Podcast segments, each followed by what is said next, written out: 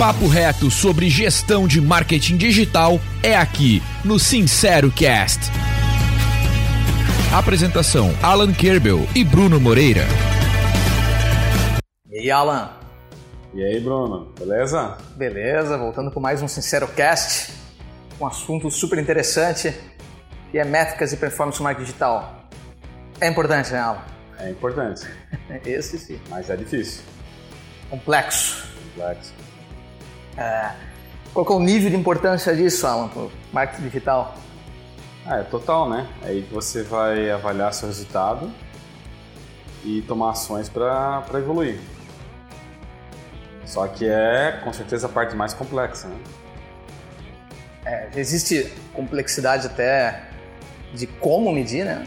Temos dificuldades é, de, de, saber que empresas que não nem sabem colocar né, as formas de medir, fazer pixel, é, metas, instalação de Google Analytics, por incrível que pareça. Às vezes parece que é o básico, tem que ser feito, mas é muito comum que não seja. Mas vamos começar explicando o que é uma métrica.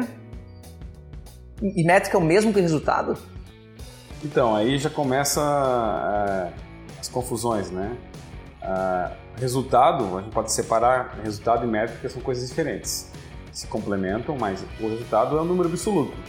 Né? Uh, qual é a sua receita em vendas, número de cliques que você teve, número de impressões, isso é o resultado. Agora, isso por si só não diz se é bom ou se é ruim. Né? Eu vendi 100 mil, não sei, depende de quanto você gastou para vender 100 mil, pode ser bom ou pode ser ruim. É a mesma coisa por uma outra é, para cliques. Né?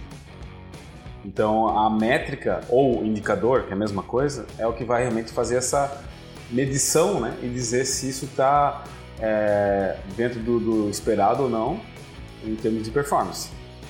Então assim, a gente pode separar em se tem um cálculo em cima, se né, está fazendo uma avaliação realmente do resultado, é uma métrica né, ou indicador.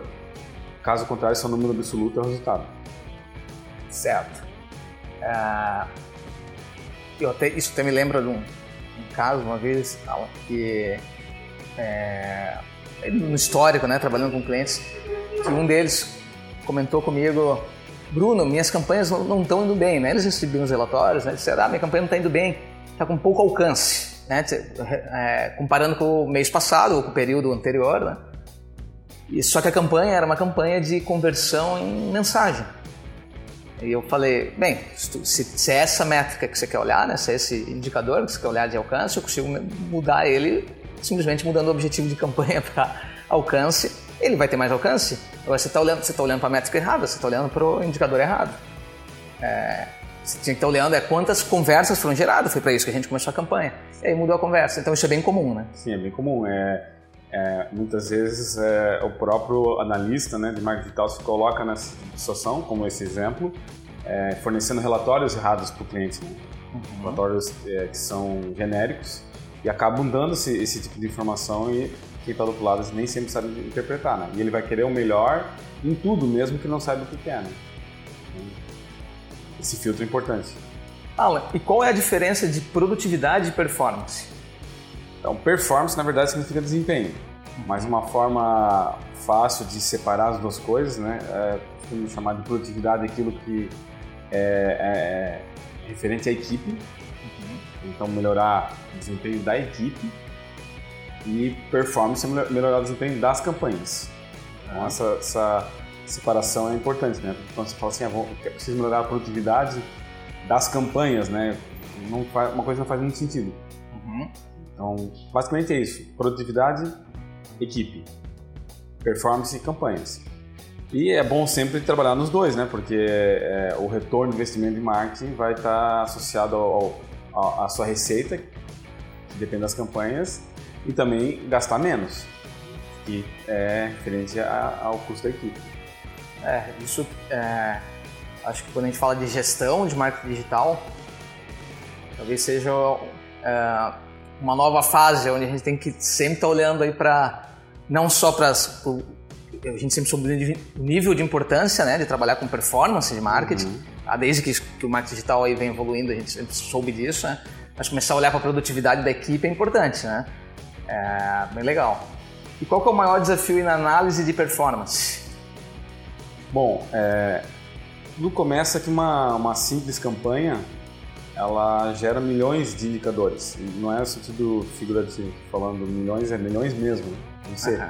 cruza é, os dados demográficos, né, como público, idade, gênero, escolaridade, com o horário, dia da semana é, e é, os anúncios que foram feitos, né, às vezes tem 5, 10, 50 anúncios numa campanha, você faz esse cruzamento e tem milhões de, de, indicadores. Então, não é tão simples assim é, abrir um Google Analytics da vida, né? Uhum. E achar um relatório só e, e, julgar que a campanha está indo bem ou está indo mal, né? Ou está indo melhor ou pior do que, do que as últimas, só por uma simples análise, né? Então, acho que esse, esse é o grande desafio. E o segundo é que esse é o ponto final, né? É, o resultado depende de, é, das campanhas como um todo, né? Então, se desde a hora que você começou a planejar como foi produzida essa peça, né, como foi criada, em que momento, é, é, é, uma cadeia bem complexa. Você vai estar lá, na, lá no final fazendo toda essa avaliação dele, de tudo que aconteceu, não só da campanha que está sendo processada ali. Né? Perfeito. A verdade é que quando a gente é, quer medir performance, se, se não tem se, a, se, não tem experiência em fazer isso, ou se não entende, as pessoas nem sabem para onde olhar, né? Essa é a verdade. Tipo, é, indicadores são milhões de combinações e são milhões de indicadores que você pode tirar né, de uma campanha. E é comum, né, a gente vê comum que mal sabe para onde olhar. Né? Então, como é que é possível analisar indicadores de desempenho? Então, a pergunta mais comum que a gente ouve de um cliente externo ou interno, né, seja uma, uma agência, seja uma, um departamento de marketing, é qual que é o, a taxa de conversão, né, é, no meu mercado. Uh, só que isso não existe resposta, porque cada empresa, cada é, departamento de marketing está num nível de maturidade. Uhum. Cada produto, cada marca tem um diferencial. Então, comparar com outros nunca vai dar certo. E, e fazer uma comparação assim simples do, do, do, tipo, ah, entre 1 e 3%, né? não serve para nada. Verdade. Porque 1% e é, 3%, né, é, você tem 200, 300% a mais em resultado. Ou seja, é a total diferença entre o sucesso e o fracasso. Uhum. Então, assim, primeira coisa é sempre analisar o seu resultado contra ele mesmo. Uhum. O objetivo é sempre melhorar o seu resultado, ou se você já está num nível elevado, mantê-lo. Então, basicamente, esse é o primeiro ponto de partida. E o, e o segundo passo é olhar o funil digital como um todo, né? O que é o funil digital? É analisar desde quando foi investido até o, o, o, retorno final que você teve, né? No vendas e qual que foi o, o, o ROAS, o ROI disso. A gente vai falar um pouquinho mais desses indicadores, né? Ou seja, a taxa de conversão, né? Estão sempre nos é, conversando com a gente, tentando tirar dúvidas sobre isso, né? e a gente vem discutindo o quanto isso não faz sentido. Porque eu me lembro lá atrás, quando a gente trabalhava também atendendo e-commerce, esse tipo de coisa, a gente ah, mas qual, a minha tá boa se eu tenho 0,7%? Porque eu procuro no mercado, eu procuro na internet, eu procuro pesquisa, diz que a taxa normal de e-commerce é 1 a 1,5. Eu dizia, tá, mas nessa equação entram coisas que não são mensuráveis, como branding, né? Uma coisa é a é, você está vendendo um produto que tem super conhecimento de mercado, né? Qual é a chance disso chegar numa pessoa e ela, ela, vender né, e, e, converter como produto seu que você nem fez nada ainda, que nem o mercado não tem conhecimento, né? Então realmente é, não dá para comparar uma taxa com a outra. Então se você está olhando para a taxa do amiguinho, não faz sentido. É. Ah, e a taxa de conversão realmente ela é uma medida é, muito popular. Não sei porque em algum momento todo mundo começou a falar, se tornou um assunto fácil, então as pessoas não sabiam o que falar, ah, vou falar sobre taxa de conversão, parece que é bacana. E acabou tornando algo muito popular. Mas ela não faz qualquer sentido quando a gente olha é, de uma forma ampla, assim, né? É, o resultado do mês, qual foi a taxa de conversão? Não serve para nada. Por quê? Vou dar um, um exemplo bem simples. A taxa de conversão basicamente é você pega a audiência né? Uhum. E o quanto você teve de, de, de, conversão, seja lá qual é a medida de conversão se você está buscando, se é lead, se é venda. É, acontece que a audiência ela vai variar de acordo com o tipo de campanha que você está fazendo e sazonalidade. Uhum. Então, por exemplo, se você é, desvia um pouco do, dos recursos de campanhas de pesquisa para campanhas de display, você vai ter uma audiência maior, uhum. normalmente mais desqualificada, né? e você vai jogar a taxa de conversão para baixo. Isso é um fato que vai acontecer. Agora, isso é bom ou isso é ruim? Não sei. Depende do que? Depende de quanto você vendeu. Uhum. Então, no lugar de taxa de conversão, se utiliza custo por conversão. Aí você elimina a audiência, que é um, é um elemento que ele, vamos dizer assim, não, não te diz nada, né? Uhum. Mais ou menos audiência não quer dizer realmente que é mais ou menos é, qualidade ou resultado. E você coloca dois fatores que, que, que é o quanto você gastou e o quanto você é, recebeu, né? Perfeito. E, e quais são as métricas uh, do funil digital? Então, o funil digital é, é bom você analisar o resultado e ao lado a métrica. E é claro que a métrica é que te dá o caminho é, se está indo bem ou mal, né? Então, assim, o custo por impressão, custo por clique, custo por visita, custo por lead, o custo de aquisição e, por fim, o ROAS, que é o retorno sobre investimento em mídia. Certo. É, até é, comum a gente ouvir falar muito de ROI. Né? Vamos, vamos falar um pouquinho sobre essa diferença do ROI e do ROAS? Sim. É, isso é bem interessante, né? Até inclusive, é, se eu analisar hoje o próprio Google e o Facebook, ele, ele mostra o ROAS, né, que é o retorno sobre investimento em, em mídia. É, porque, na verdade, o ROI ele vai depender de outros fatores, né? Como a tua margem de lucro, vários custos inerentes no processo todo, né? De venda e, e marketing. Então, é, é muito difícil calcular. Uhum. E a partir, e a partir do, do, da hora que você está analisando sua mídia, você consegue também entender a escala. É, peraí, se eu tenho esse retorno aqui agora e eu, e eu quiser é, ter mais resultado, basta o quê? Eu aumento mídia. Uhum. Eu não tenho mais custo de serviço. Claro, desde que você tenha um público né, suficiente para que essa mídia é, possa atingir mais gente. Então, a medida mais fácil de se utilizar e mais direta é o ROAS. Essa é basicamente a diferença. Então, ver se esse meu pensamento está certo.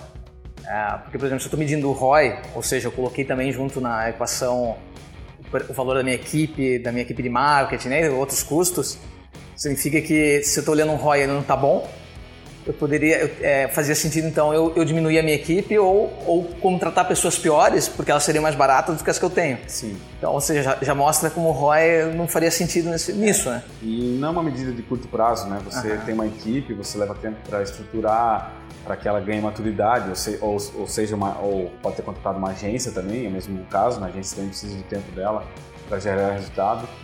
Então, assim, esse é um custo meio que fixo é, e que você, claro, tem que tentar gerir ao longo do tempo, reduzir se necessário, mas é diferente do, da questão da mídia, né? Que você pode escalar, você pode estar investindo 5 mil ou 1 milhão em mídia do dia para a noite, né? É, uma decisão, é claro, é depende caixa da empresa, mas é uma decisão puramente estratégica, é, baseado na, na, capacidade de retorno que você pode ter. Né? Legal. E o que tu recomenda, Alan, para a gente, é, para começar a analisar, né? Como analisar? Então, é, com base no funil, né, juntando todas as informações, isso às vezes não é simples, porque a, as principais ferramentas utilizadas hoje, seja o Google Analytics, por exemplo, ou as ferramentas né, de, da, das próprias mídias, é, elas não vão dar essa visão é, de uma forma integral. Né? Você consiga ver toda a sua campanha, todas as suas campanhas junto e todo o processo desde lá de cima até o resultado final. Né? Então, o primeiro passo é conseguir é, juntar essas informações uhum. e montar esse funil. E aí depois o, o, o, dia a dia é olhar variações, uhum. focar nas variações. Primeiro olha o número de uma forma total, sem separar por mídia, uhum. e verifica se qual que foi a variação entre o período anterior. Se você está analisando, por exemplo, os últimos sete dias em relação aos sete dias anteriores, uhum. o último mês em relação ao mês anterior. Claro, pode ter sazonalidade e tal que explique, mas é justamente isso que a variação vai te dar. Você vai encontrar uma variação e vai tentar descobrir por que, que ela está acontecendo, seja positiva ou negativa. Uhum. Se for positiva, também é importante analisar para descobrir e ver se consegue potencializar ainda mais esse resultado. E claro, o mais importante ali é vendas, né? Então, um exemplo que você, que você deu há pouco é bem, bem, interessante. Muitas vezes a gente olha o funil e o custo por lead aumentou, né? É, o número de impressões caiu, só que o resultado final ele, ele subiu. Né? Então não há muito o que fazer, não, não há muito o que se preocupar. É. Você vai, vai se preocupar com impressões, com cliques, quando o seu número de, de conversão, né, de, de venda está tá reduzindo. Então, essa análise que tem que ser feita. E a partir daí, daí sim, né, você começa a navegar e detalhar para tentar entender os porquês. Né? Perfeito. Uh, acho que é legal a gente talvez dizer quais são os principais erros ao analisar desempenho. Então, já começa olhando a métrica errada, é o, é primeiro, né? Ah, esse foi o exemplo que eu dei ali, né? É, então, é o caso da taxa de conversão, né? Olhou a taxa de conversão, ela reduziu, achou que, que esse é um problema, pronto, não há o que fazer, né? O segundo é, é analisar resultados sem analisar as métricas. Achar que porque tua, tua venda aumentou ou caiu, isso significa é, que é bom ou que é ruim, né? Você tem que analisar quanto, se, quanto que é o retorno em cima disso. Então, sempre tem que ter uma métrica para ver o resultado. Se ele for bom ou se ele é ruim. Já, por, por, por causa disso que o nome é métrica, né? Uhum. Forma de medida. É, outro, outro, outra questão é não compreender as ações externas, né, os fatores externos. Então, é, sazonalidade e o próprio leilão, né, se o meu concorrente entra e começa a investir o dobro, há uma tendência do meu custo ficar mais caro. Não necessariamente foi algo errado que foi feito na sua campanha. Então, fazer essa diferenciação para antes de tomar uma medida né, de alteração de campanhas é extremamente importante.